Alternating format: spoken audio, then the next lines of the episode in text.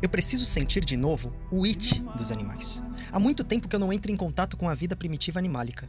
Eu tô precisando estudar os bichos. Eu quero captar o it para poder pintar não uma águia e um cavalo, mas um cavalo com asas abertas de grande águia. Eu arrepio-me toda ao entrar em contato físico com os bichos ou com a simples visão deles. Os bichos me fantasticam.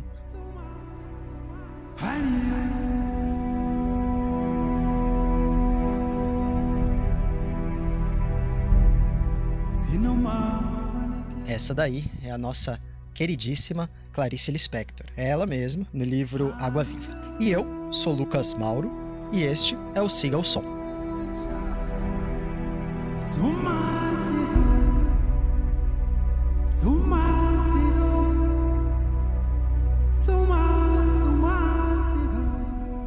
Nesse momento eu estou realizando o sonho do meu avô, o sonho de viajar e conhecer o mundo através da música.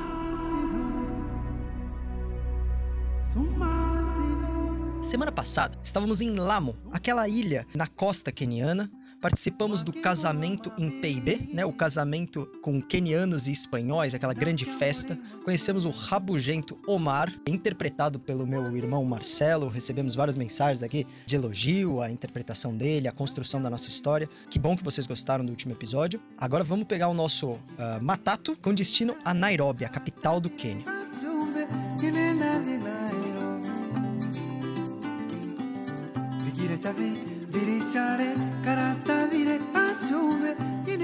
Uma das coisas que a gente mais escuta a respeito da nossa viagem é quando vocês vão fazer um safari? Essa pergunta é muito recorrente, porque as pessoas normalmente associam África a safari, turismo na África, safari. E ok, mas quem é nosso ouvinte já sabe que uma das nossas maiores preocupações, um dos maiores nossos intentos, é justamente mostrar que a África é muito mais do que safari. Safari é legal, beleza. É legal. Mas tem muito mais, tem cultura, tem comida, as pessoas são amáveis, existem paisagens urbanas e naturais maravilhosas, então é muito além do safari. E a gente não ia fazer safari também? Porque quem conhece a gente, quem ouve o nosso podcast, sabe que somos dois mulambos, que, que é complicado, é caro, safari é caro. Pra você ter uma ideia, a média de preço gira em torno de 200 dólares. Então, assim, não, não teria dinheiro. E um outro motivo é que é uma interferência indevida na vida dos animais. A gente sabe por diversos artigos científicos como várias espécies são afetadas ali pelo safari. E a gente estava firme nessa posição de que não iríamos fazer um safari. Até que chegou uma certa terça-feira de noite.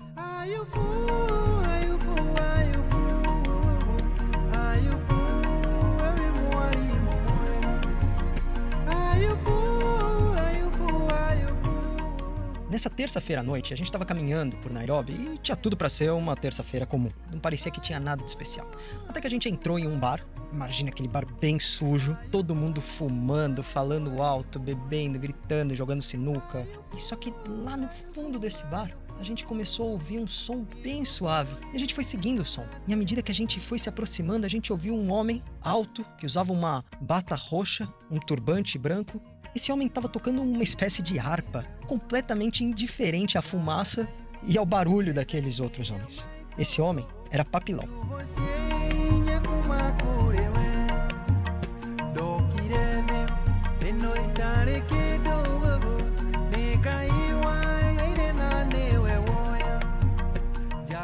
Nós ficamos 40 minutos ouvindo Papilão dedilhando a sua harpa, até que ele deixou a harpa no chão e pegou Easy, que era o seu gatinho, um gatinho preto. Ele ficou acariciando esse gato enquanto conversou com a gente até o final da noite, mais ou menos umas três horas. Conversamos muita coisa com o Papilon e no fim da noite um dos assuntos que a gente puxou foi justamente safari. Marcelo perguntou para ele: Papilão, você acha que a gente deveria fazer o safari? Ele não respondeu. Ele só ficou olhando para Izzy, acariciando ali as orelhas do animal, virou pra gente e disse: Os animais sabem de coisa que os homens nem desconfiam. Tava certo, a gente ia fazer o safari.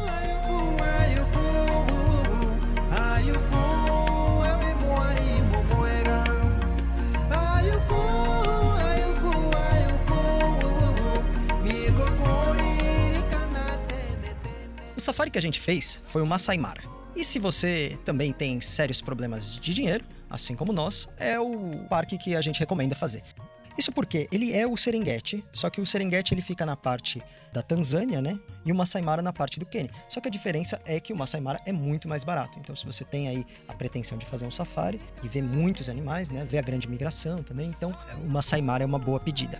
À medida que a gente foi entrando no parque, a gente viu muitos gnus. Se você não está lembrado que é um gnu e você não quer procurar aí no Google, a gnu, você imagina um cavalo grande, só que com uma cabeça totalmente desproporcional ao corpo, uma cabeça gigantesca, e é um animal muito desengonçado. À medida que o Jeep ia passando devagarinho entre as manadas de gnus, eles ficavam dando volta em si mesmo, e a gente ficou bastante tempo só vendo gnu, até que finalmente a gente encontrou o primeiro dos nossos Big Fives.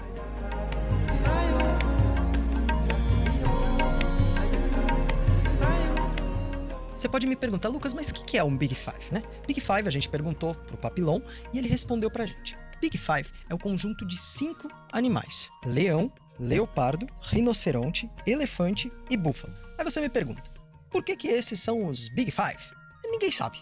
Essa é a verdade, ninguém sabe. Ah, porque são os maiores? Não, não é, porque senão o, o hipopótamo também estaria. Ah, porque são os grandes caçadores. É, não, porque senão o elefante e rinoceronte não estaria. São herbívoros, né? Então fica aí, os top 5 são esses aí. E lide com isso. E o primeiro top 5 que a gente viu, o mais famosão deles, obviamente, o leão, claro.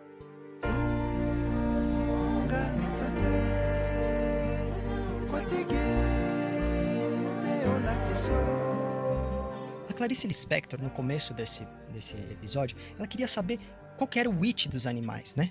E eu fiquei pensando, enquanto a gente atravessava aquele safari, qual que era o it de cada um dos animais e qual seria o it do leão. Bem, o leão que a gente encontrou, ele estava sobre uma pedra e ele estava dormindo. Estatisticamente, obviamente, ele estaria dormindo. Afinal, o leão, depois eu fui ver, dorme 18 horas por dia.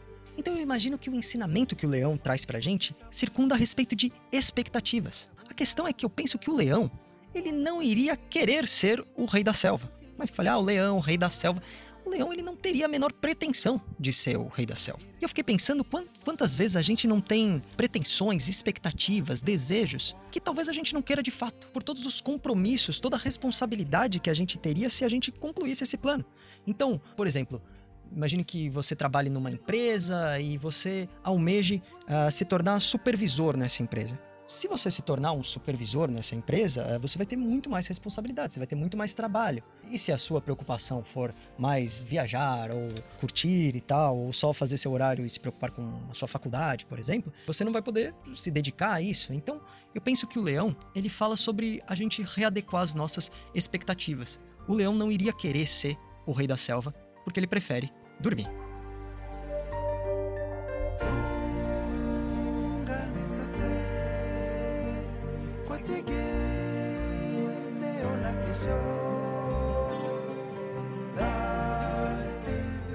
Naquela terça-feira à noite esfumaçada, uma coisa que eu comentei com o Papilon foi como em todo momento os quenianos e os tanzanianos eles falam Akuna Matata. Então você tropeça em alguém, aí você fala, oh, desculpa, a pessoa fala, não, Akuna Matata. Então você tá negociando um valor ali, aí você fala, não, será que não dá para fazer por 150? Aí o cara fala, ah, ok, Akuna Matata. Então, várias vezes você escuta essa expressão da boca dos kenianos, a partir da boca dos kenianos e dos tanzanianos, né? Akuna Matata. E eu falei assim para ele, eu falei assim, pô, eu acho interessante. E aí o Papilon, ele falou assim, você sabe o que significa Akuna Matata? Aí eu falei, eu sei. Afinal, eu sou fluente em Swahili, então eu sei que Akuna significa sem e Matata significa problema. Então, é sem problema. Aí o Papilão disse, ele falou assim, não, realmente, é, literalmente é isso, né? Mas você sabe mais profundamente o que quer dizer Akuna Matata? Eu falei, não, não, não sei o que é Akuna Matata. Aí ele disse: Akuna Matata é a filosofia que os nossos ancestrais aprenderam através dos animais. Olha só, bem interessante, né? Aí eu falei assim: puxa, mas qual que é essa filosofia, né? Sobre o que é essa filosofia? Ele falou assim: olha, o Akuna Matata, ele quer dizer, literalmente sem problemas, mas fala sobre você não se preocupar com as coisas que não merecem importância. Por isso que muitos vezes os historiadores e filósofos querem estudar o Hakuna Matata, eles fazem uma leitura uh, como se fosse estoicismo africano, né? E de fato, muitos historiadores, muitos filósofos kenianos e tanzanianos, também ugandenses e de Ruanda, estudam Sêneca, Epiteto, Marco Aurélio, que são os filósofos estoicistas, né? Mas existem diferenças entre o estoicismo e o Hakuna Matata. O importante para o Hakuna Matata é você saber aquilo que é realmente importante e aquilo que não merece importância.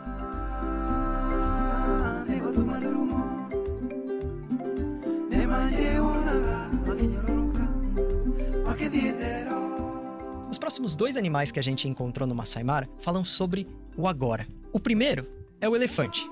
O elefante, ele se notabiliza pela memória. Todo mundo sabe sobre a memória do elefante. Os elefantes que a gente encontrou estavam uma família. E eles estavam se divertindo, assim. A gente viu um filhotinho que todo mundo tirou 200 mil fotos, todo lambuzado de lama.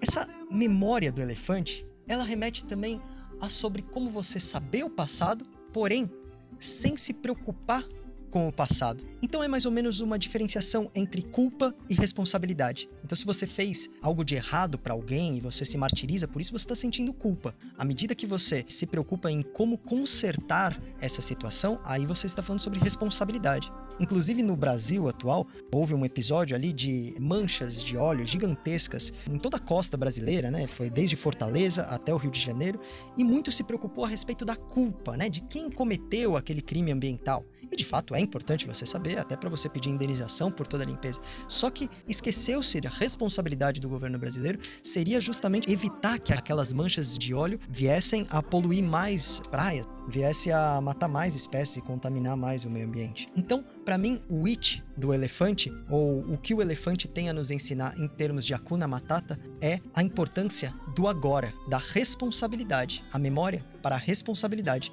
e não para a culpa.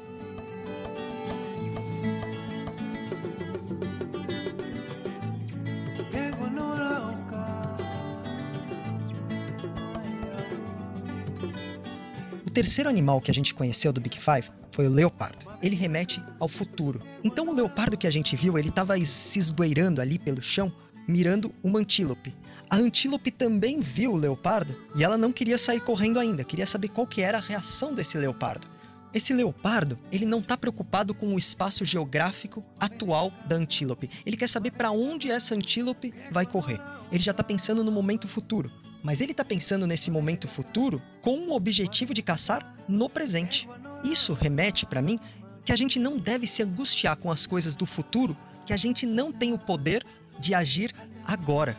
O leopardo é um animal fantástico. E depois que eu fui estudar sobre ele, eu fiquei apaixonado. E com certeza, entre os Big Five, é o meu animal favorito. Não apenas pela beleza toda desse animal, mas também porque ele tem alguns aspectos muito interessantes, muito diferentes do reino animal. É um animal extremamente leal, extremamente sociável. Ele segue a vida inteira caçando sempre com o seu irmão, o irmão de ninhada, várias vezes, né? Não, não sempre, mas muitas vezes acontece isso. E ele também tem um aspecto de adotar um filhote de leopardo que ele veja abandonado, os filhotes ali de outro leão. O leopardo ele tende mais ao costume de adotar, é um comportamento extremamente raro na natureza. Então aí ficou como sendo o meu animal favorito. Mas agora a gente precisa voltar lá para aquela terça-feira com o papilão. Ele tinha um pouco mais para ensinar pra gente sobre a Kuna Matata.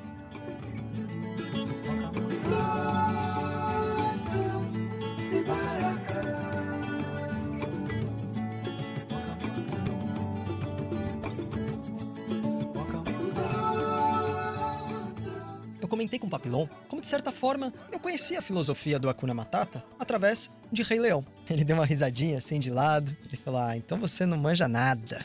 Eu falei, pô, sério? Aí ele falou, é, porque na verdade o Rei Leão, se por um lado ele popularizou ali a filosofia do Akuna Matata, ele fez isso de uma forma extremamente errônea, porque ele confunde Akuna Matata com hedonismo. E são duas coisas completamente diferentes. O hedonismo, ele se preocupa com uma vida em função dos prazeres. Só isso. Ponto. Já o Akuna Matata, ele se preocupa com uma vida em função das coisas que realmente importam e você não dar importância às coisas desimportantes. Então, se você for ver no filme, você vai ver que vários momentos uh, tá ali ocorrendo a ditadura Scar, tá tudo cinza, as hienas estão comandando Enquanto isso, o Simba tá lá no, naquele, naquela ilha, naquele retiro do pseudo Akuna Matata, que é o do Timão e Pumba. Então, não se preocupa, os seus problemas é, não, não são importantes, relaxa. Isso não é Akuna Matata, isso é hedonismo. E segundo Papillon, a pior parte é no final do filme, quando Simba segue a Nala para de fato cumprir a sua missão, né? Restabelecer o seu posto de rei e destronar o Scar. E aí quando ele olha para trás, quem está atrás dele? O Timão e Pumba. E aí o Simba pergunta: "Ué, mas vocês estão aí me seguindo? Vocês vieram para missão aí? Mas vocês não são a Kuna Matata? Vocês não são os os sem problemas?" E aí o, o, Timão e o Pumba eles ficam meio constrangidos, ficam meio. É, é, talvez a filosofia não, não chegue até aí. Só que na verdade isso é uma deturpação completa da filosofia. Então, a hora que o Simba pergunta pô, mas vocês estão voltando, a atitude deles é completamente de acordo com a lógica do Akuna Matata, porque o comportamento de Timão e Pumba de voltar para cumprir a missão ali de restabelecer o trono do Simba está completamente de acordo com a lógica do Akuna Matata, porque é, uma, é algo que realmente importa. Então, por todos esses motivos, Papillon entende que Akuna Matata acabou sendo mal retratada no filme Rei Leão.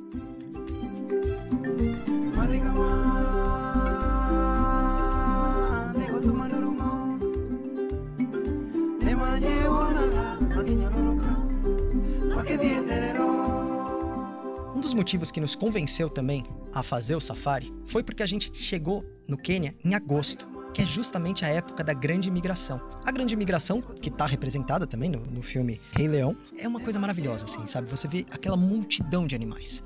Então são muitos, muitas zebras, muitos gnus, muitos antílopes, todos caminhando juntos, muitas vezes em, em, uma grande fila, muitas vezes correndo, ultrapassando rios. Aquela multidão de animais é de uma beleza extraordinária.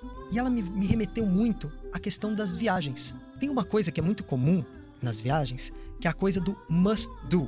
Muitos viajantes têm esses must do que são pontos que não dá para perder na viagem. Então, por exemplo, se você for para Europa, vão falar para você que um must do, os must do seriam, sei lá, o Coliseu e a Torre Eiffel.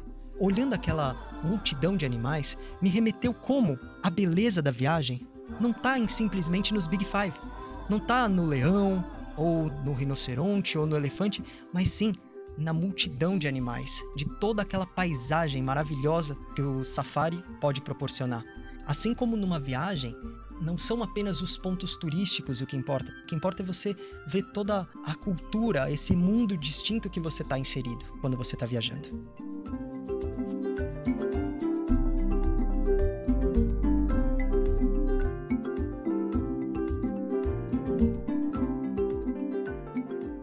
O quarto animal que a gente viu foi o búfalo. O búfalo, ele me remete àquela frase do Racionais. Ele fala: Eu que me julguei forte, eu que me senti, serei mais fraco quando outras delas vir, outras lágrimas, no caso. O búfalo, ele me remete muito àquilo que está somente ao seu alcance. Talvez, para mim, esse é o it que o búfalo me ensinou. Ele carrega para si a angústia sobre as suas próprias ações. Aquilo que está externo a ele, ele não pode se preocupar. Então, é meio abstrato, mas foi isso que eu pensei pro búfalo. E o quinto animal o rinoceronte a gente não viu. Só existem 16 rinocerontes no Masai Mara inteiro, então a gente não conseguiu encontrar. O rinoceronte negro do norte, ele foi extinto em 2017 e acho que isso merece também uma reflexão sobre a distinção de uma visão hedonista sobre esse fato para com a visão do Akuna Matata. Talvez uma visão hedonista fosse: ah, se extinguiu o rinoceronte, ah, mas tudo bem, né? Não vamos se preocupar com isso. Ainda tem tanto rinoceronte, ainda tem, tem um monte de animal. Olha quanto gnu. Ó, tem gnu aqui, tem zebra, Talvez essa fosse a visão hedonista sobre o assunto. Uma visão Akuna Matata seria uma visão de: opa, pera lá, isso aí é um problema que precisa ser resolvido. Até quando espécies vão ser extintas pela ação humana?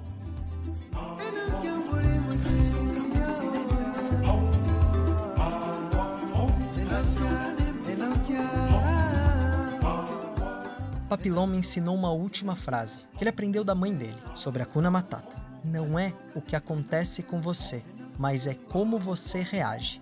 Isso é o que importa.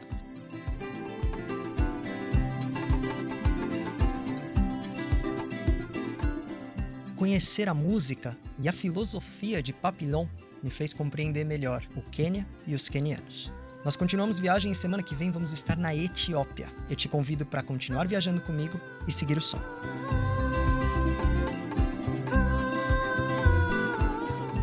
Siga o Som é um podcast de viagem com o objetivo de compartilhar a música do mundo em formato de storytelling. Meu nome é Lucas Mauro e o editor de som é o meu amigo Douglas, na figura da MetaDev Studios.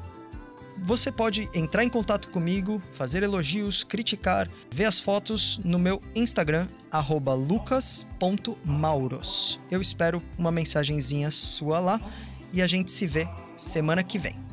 Até lá!